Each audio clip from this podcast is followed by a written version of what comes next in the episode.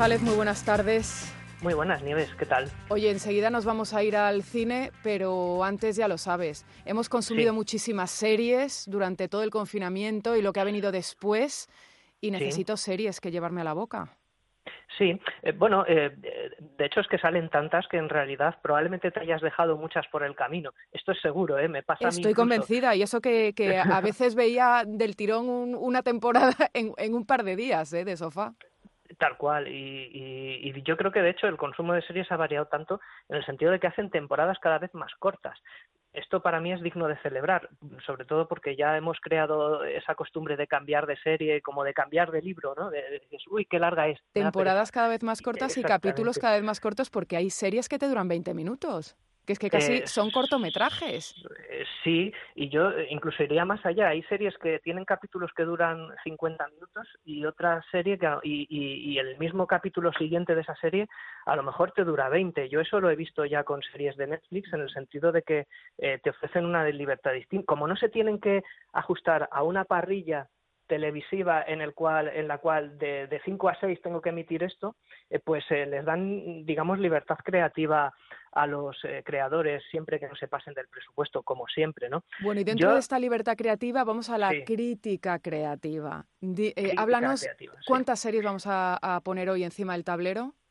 Mira, te traigo tres series, eh, porque el criterio para esta mini sección de hoy han sido, ha sido el de qué series eh, creo yo, y esto sería discutible también, ¿eh? ¿eh? han impactado más en lo que llevamos de año, en este año tan particular eh, en todos los sentidos, pero que bueno, en cuanto a estrenos de series realmente no se ha visto afectado porque todas estas series estaban ya hechas y, y lo peor va a venir pues en los meses posteriores por los parones de los rodajes debido al virus. Pero yo creo que hay tres series eh, que de tres plataformas diferentes además que sí que han dejado una marca una leve marca, porque estamos en un mercado que es tan agresivo y se lanzan tantas cosas que inevitablemente la mayoría de ellas, sean buenas o malas, caen en el olvido. Pero yo creo que si te hablo de La Unidad, la serie española de Movistar, eh, de eh, este operativo contraterrorista, casi improvisado, eh, como suele suceder tanto en España a veces, en el cual eh, estos policías se encuentran sin saberlo, sin comerlo ni beberlo, con el terrorista más peligroso y más buscado a nivel mundial y claro y se organiza pues un importante ¿no? que mezcla política con policía con operaciones policiales con una contra brutal bueno lo particular de esta serie eh, y creo que ya eh, es hora de que nos quitemos el San Benito de que hacemos malas series, es que Dani de la Torre, su director, especialista, un director muy joven, especialista desde sus comienzos en thriller y en acción, ha hecho una serie que puede mirar cara a cara eh, pues a la temporada más brutal de 24 con Kiefer Sutherland. Es ese tono el que tiene la unidad. Eh, esto significa dos cosas. Bueno, de que los personajes no van a ser especialmente profundos, pero la acción la pura acción, el, puro relato es, un verdadero disparo. Y eso ayuda un poco lo que hemos hablado hace un minuto.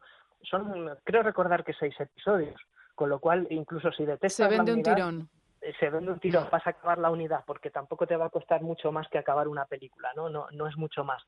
Y, y la factura visual es tan alucinante, tiene en los cursis decimos eh, tiene eh, set pieces, tiene escenas eh, concretas, ¿no? muy elaboradas de suspense y acción que van sosteniéndose y creándose y aumentando encreciendo durante minutos. Hay una en un centro comercial, en un Mediamar, de estos que vas a comprar un DVD, ¿no? que nos es familiar a todos, que dices, qué maravilla de escena. Eh, si es que no te la hace mejor Michael Mann en Estados Unidos con 800 millones de dólares. Muy buena serie. Yo creo que funciona muy bien, los personajes un poquito tópicos, pero, pero ¿qué más da? Eso ayuda a que eh, la intriga crezca a toda velocidad. Si te gustó 24, la de Kiefer Sutherland, esta serie es para ti. No sé si la has visto ya, Nieves. Eh, yo la vi, la vi porque eh, sí, sí, nos la recomendó Andrés Arconada eh, justo en la semana de su estreno y, y, la vi y magnífica serie. Además, lo comentamos luego, una serie que va increciendo, que mm, tiene muchísima acción. Es verdad que los personajes les falta un poquitito de, de bueno, pues de mm, concreción, pero, pero está muy bien, muy bien trabajada y se ve estupendamente bien. Te queda pues medio minuto, medio minuto para las otras dos. Medio minuto, madre mía, eh, se ha comido la primera serie el tiempo. Bueno, yo te iba a recomendar dos series. Una seguro, estoy seguro de que la has visto. Se llama Unorthodox. Eh, que es de Netflix y también es el mismo formato, muy corta, una chica que huye, que se escapa eh, de una comunidad ultraortodoxa judía y se va de Nueva York, donde ella vive pues encerrada, en libertad pero encerrada, eh, a Berlín, a su Berlín, creo recordar que casi natal, porque tiene familia allí. Su madre, sí. Y cómo le persigue esta familia y bueno, y la serie relata con mucha ternura eh, estos acontecimientos. Yo creo que es la primera vez que se ve eh, escenarios como los que te muestra la película, eh, porque estamos muy acostumbrados a verlo, pues a lo mejor en comunidades musulmanas, pero no a lo mejor en una judía ultraortodoxa. Luego, sobre todo, que es un descubrimiento de su actriz principal, la diminuta Shira Haas, que sin embargo hace una interpretación enorme. Estoy seguro de que la vamos a ver en pelis americanas dentro de nada. Y la tercera y última, Historias del Bucle, serie de ciencia ficción de Amazon, la podéis ver íntegramente en Amazon, esto es para todos los públicos, no porque sea para mayores, sino porque es un puñetazo en el estómago eh, cada uno de los diez episodios. Son historias separadas que suceden en el mismo pueblo, en donde se mezcla tecnología alucinante con una atmósfera ochentera. O sea, es como una especie de, de, ucronía, ¿no? Mezcla pasado y futuro en una misma serie. Y son simplemente historias cotidianas, pero eh, en este mundo extraño.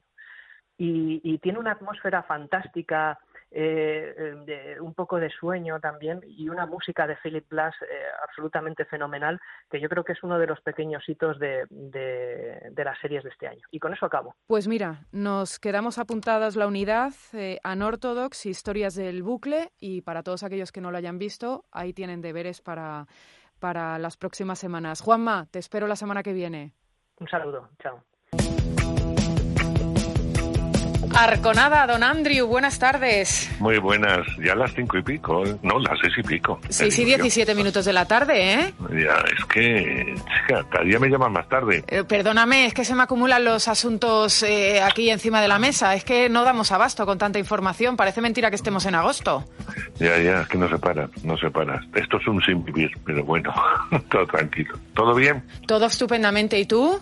Pues también bien, yo ahora ya estoy en Gijón, estoy más tranquilito y más fresquito. Bueno, pues eh, así me gusta. ¿Y vas al cine o todavía no te atreves? No, no, no, sí, he ido al cine mucho de, antes de venir aquí a ver películas, ¿no? Ahora no, como yo creo que tengo visto todo, no, casi todo lo que se va a estrenar, pues tampoco veo necesario. En fin, me dedico más a leer, paso un poco de ver nada, necesito descansar un poco la mente. Ha sido muchos meses confinado viendo series, películas eh, sin parar, así que ahora me echa un poco para atrás todo. Pues mira, le, acaban de preguntar a, Fernando Simón, que ahora mismo está en rueda de prensa en el oh. Ministerio de Sanidad por el, un futuro confinamiento de la población oh. y ha dicho que esos son bulos que corren por las redes sociales. Sí, pero ya sabes, donde digo, digo, digo, digo. Totalmente. Bueno, vamos a hablar de lo que, de lo que nos ocupa. Little pues Monster. Bueno, pues esta es de las que yo no sé si a ti te gusta el terror combinado con el humor, Nieves. Bueno, se puede llorar y reír, ¿no? Es bueno, o asustarte y reír, en este caso. Eh, Little Monster es una eh, película, aunque venga de Australia, Australia eh, su principal o una de sus principales protagonistas es norteamericana, es Lupita Nyong'o, que sabes que se llevó el Oscar por dos años de esclavitud y que parece una modelo más que, un, que una actriz, me refiero porque todas las revistas de moda eh, matan por ella. Bueno, pues es eh, realmente la, la, prota, junto con Alexander England, eh, que interpreta a un músico fracasado que decide acompañar a su sobrino, su sobrino pequeñito, que tiene unos cuatro o cinco añitos, a una excursión del colegio, pues tras haber sentido un flechazo por la profesora, por, me refiero al tío, por Lupita Nyong'o. Bueno, em, el caso es que van a, a, un parque temático, un parque muy divertido, de animalitos, etcétera, y allí hay un animador que es muy conocido por hacer un programa de televisión que se llama Teddy, que parece muy simpático, que quiere mucho a los niños, pero que le sonará cuando eh, vas a ver cómo eh, de pronto eh, todo da un giro inesperado, ya que aparece un, un repentino brote de, de zombies que va a poner sus vidas en riesgo, haciendo que estos dos deban unirse para intentar proteger a los niños y sobre todo sacarlos de allí, ¿no? O sea que tiene mucha angustia y luego tiene mucho humor porque a los niños hay que explicarles esto como si fuera un juego, como si fuera parte del, del parque, aunque hay un niño en que se empeña en, en jugar algo muy concreto o ver a unos animales muy concretos que nunca va a haber, evidentemente, porque además se los han comido los zombies.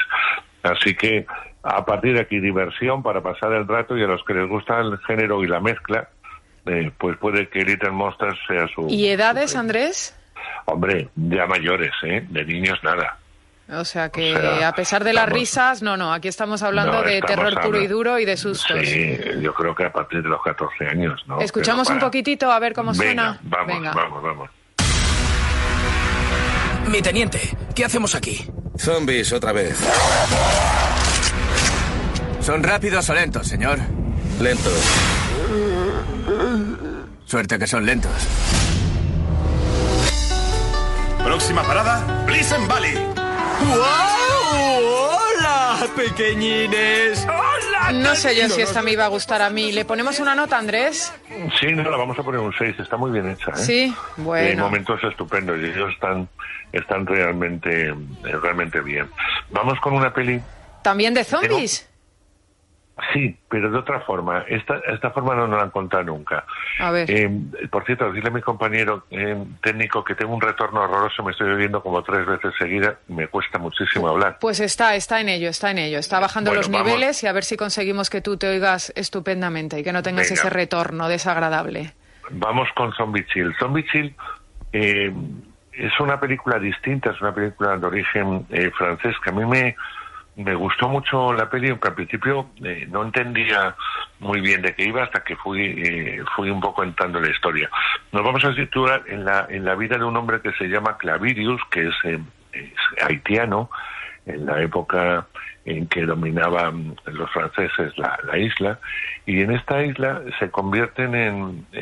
hay como una magia negra que convierte en zombies a los, a los llamados vivos, e incluso los entierran para luego volver a la vida y actúan como zombies, es decir, eh, no tienen ningún tipo de, sentimientos, vagan por las calles, no reconocen los lugares eh, y viene a ser como un castigo que dura eh, pues muchos años hasta que la familia o alguien los reencuentra y les vuelve a la realidad. De, cuando estamos viendo toda esta historia nos volvemos a situar en el París de hoy en día, donde en un colegio de élite, un grupo de, jóvenes, estudiantes, de chicas, eh, que todas ellas tienen que tener un denominador común y es que su familia o alguien de su familia haya tenido eh, la cruz del mérito, la cruz, una cruz especial que da el gobierno francés para poder ser admitidas en esa escuela. Bueno, pues la descendiente de ese de ese zombie eh, no solamente va a encontrar su propia historia y su propio ser, sino que va a tener que ayudar a una, a una amiga que se enamora perdidamente de un chico que a su vez la va a dejar y que ella va a hacer todo lo posible para recuperarla. Para recuperarla tendrá que entrar en el mundo oscuro y esto supone una catarsis general tanto en su amiga como evidentemente en nuestra eh, protagonista y además asistimos al pasado de su eh, bisabuelo o tatarabuelo eh, a la hora de ver cómo fue el proceso de ese hombre injustamente enterrado en vida. Es una película distinta, muy distinta a lo que puedes ver en los cines. Quizás sea una película de versión original, lo digo por el tipo de público que puede ir eh, a verla. A mí me parece muy, yo te digo, una película estupenda, eh, recomendable a un público que esté muy acostumbrado a ver cine, a ver un cine no precisamente el americano, que ocurre todo muy deprisa y todo muy rápido y todo muy divertido o todo muy muy pasable. En este caso deja un pozo. Es una película, ya te digo, que yo hasta, eh, para mí es una de las mejores de la semana y le voy a dar un 7. Y de ahí, si te parece, nos vamos a una película, una coproducción entre Francia y Reino Unido, pero fundamentalmente eh, británica, y es que una vez más se vuelve a hacer, o se vuelve a hacer en el cine, no sé cuántas adaptaciones han hecho ya, de una novela de Frances Carson Barner eh, que se llama El Jardín Secreto mm. y que narra la historia de, de, una, de una niña huérfana que es enviada al Reino Unido. ¿no? Allí va a vivir con su tío, eh, que lo interpreta Colin Firth, y que vive en una lujosa mansión donde el ambiente es totalmente irrespirable, muy victoriano, muy horroroso. Está en gran parte debido a la ama de llaves, que es una señora muy muy extraña, para ver que interpreta la grandísima Julie Walters. ¿no? El caso es que la niña va a descubrir un, gran jardín que no solamente le va a servir de refugio a ella, sino que además va a pasar el tiempo allí con dos nuevos amigos y le van a ocurrir cosas bastante fantásticas. Es una película familiar, con lo cual la pueden ver evidentemente todo tipo de, de, públicos y aquí se pueden ir si no los más, más pequeños y a partir de los 8 o 9 años. Me gusta esa información de servicio público que damos. Vamos a escuchar un poquito, a ver cómo suena. ¿Te cuento una historia? Es la historia de una huérfana, de una tierra lejana, a la que enviaron a vivir a una casa misteriosa. ¿Y si te dijera que descubrió un lugar mágico? Un lugar secreto ¿Me creerías? Y le damos la nota de... Le vamos a dar un 6 también. Un 6 también, como la de Little Monster. Y ya, eh, Andrés, me queda un minuto. Eh, una película más, si quieres. Eh, te, voy a, no recomendar una peli que a mí me aporta poco, que la hemos visto muchas veces, reuniones familiares con hijos, padres, con unos que quieren una cosa, otros que quieren otra, que sirve de excusa de lo que todo aparenta bien para todos ser malo y que es muy, muy francesa y que me interesa más bien poco. Se llama Quisiera que alguien me esperara en algún lugar. O sea, más largo nos cuenta la peli, el título. En fin, que la doy un 4. La das un 4. Bueno, pues ahí está la cartelera de esta semana. La mejor, sin duda, para Andrés Arconada es la de Zombie Child, la de los zombies, pero la francesa, no la de Little Monster pero para público muy, muy determinado. ¿eh? Eso es, para público muy determinado y que le gusten este tipo de, películas. Le hemos puesto un 7, la de Little Monster eh, de los zombies de comedia de terror un 6, la del Jardín Secreto un 6 y la de Quisiera que alguien me esperara en algún lugar eh, la hemos suspendido. Andrés, ¿tienes ya las gafas de libertad digital? Ay, no, pero me las voy a comprar ya, me encantan. Pero ¿has visto que tienes patillas intercambiables? Sí, que además las puedes elegir, que son materiales de última generación, que tienes lentes polarizadas, de esas que te las pones y no estás viendo los reflejos ni del mar ni de ninguna otra cosa. Ni nadie te ve a ti. Y, no, y, y, sobre todo que son graduables en la óptica, que las compras y te las pueden graduar. Eh, eh, fíjate, 39,99 euros más gastos de envío, las puedes tener en tu casa y además tienes un 20% de descuento en toda la colección. Y además, la cosa no queda ahí porque vienen con un exclusivo regalo, llavero conmemorativo del eh, aniversario, del, vigésimo aniversario de, Libertad Digital de nuestro grupo. Y además, si usted es socio del Club de Libertad Digital, tiene un descuento especial del 40% en toda la colección. ¿Dónde puede ver usted las gafas si es que ya no las tiene? Muy fácil, entre libertaddigital.com y participe de nuestro homenaje al verano español. Igual que Andrés Arconada y yo misma. Muchísimas gracias, Andrew. Voy a comprarme las gafas inmediatamente. Perfecto, así me gusta. Un besito. Chao. Es la tarde de Dieter, con Nieves López Gamonal. Es radio.